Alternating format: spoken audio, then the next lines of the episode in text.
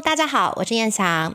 国内三级警戒已经超过一个月喽，听众朋友都还适应最近的日子吗？好消息是，全台确诊人数已经连续好几天都低于两百人了，疫情好像有逐步获得控制。但提醒大家哦，虽然对未来要保持希望，但防疫的力度跟心态随时都不能松懈哦。现在就进入我们这一周的 DJ 有事吗？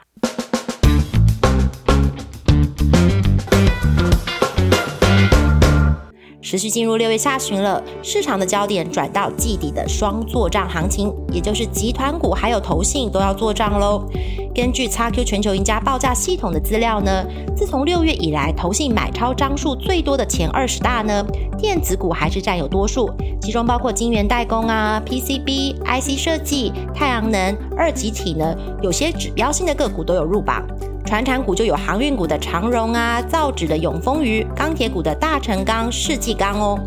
这边要卖个小关子，投信最爱有一个很明确的族群，也刚好是我们下周一上架新节目会讨论的题目哦。回到下周的盘面大事，下个星期最忙的应该还是红海集团呢。创办人郭董还在替大家疫苗进口不放弃的继续努力，加油加油！另外，红海 M H 电动车联盟呢，也预计会在二十五号召开会员大会。现在这个联盟已经有超过一千五百家的全球厂商参加了。这次的会员大会呢，规划是要公布更明确的商业模式。月底之前呢，红海可能也会敲定是要到北美呀，还是墨西哥设立电动车的产线。那相关的概念股，像红海国巨集团里面的指标股呢，下个礼拜应该也有机会重新争取市场的青睐哦。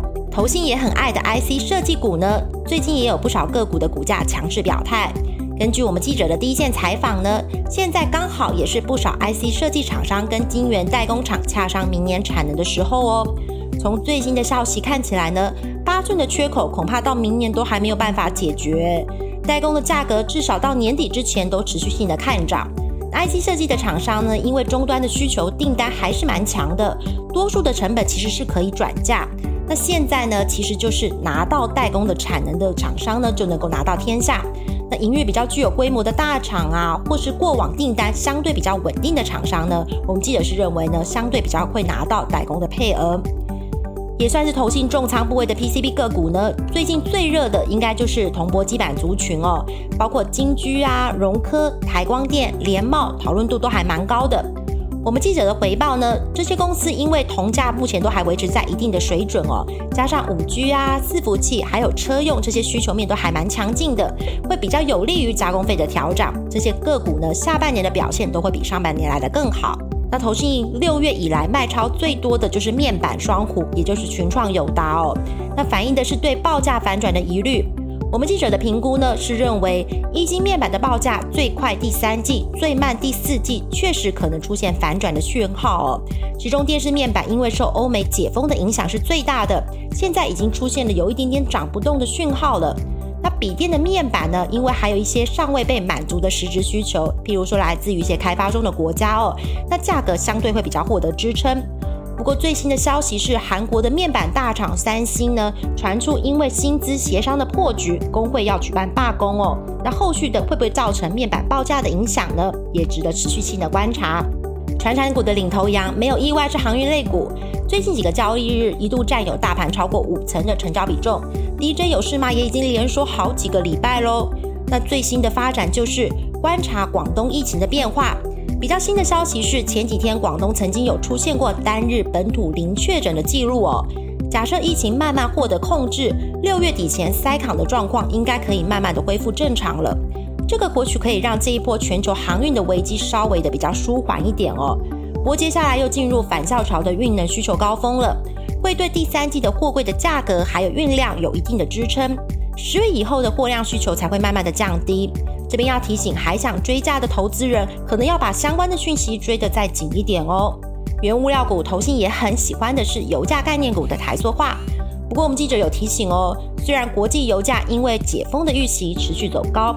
但很多塑化品其实已经不涨反跌了，原因是因为美国德州暴雪之后的产能已经陆续的恢复了，亚洲区的税收也已经进入尾声，供给面是在持续增加的。加上之前台塑集团也提醒过大家，太高的成本下游已经吃不消了，这个会增加后面持续涨价的难度。钢铁股最新的消息是，这周五，也就是 DJ 有事吗首播的今天，中红会开出最新的盘价，没有意外会开在平盘以上，反映的是原料扁钢坯的成本上扬，还有需求的支撑。不过，包括钢铁啊、铜啊、铝啊这些基本金属，这最近的报价都有一点压力哦，主要是来自于中国政府的打压动作不小哦。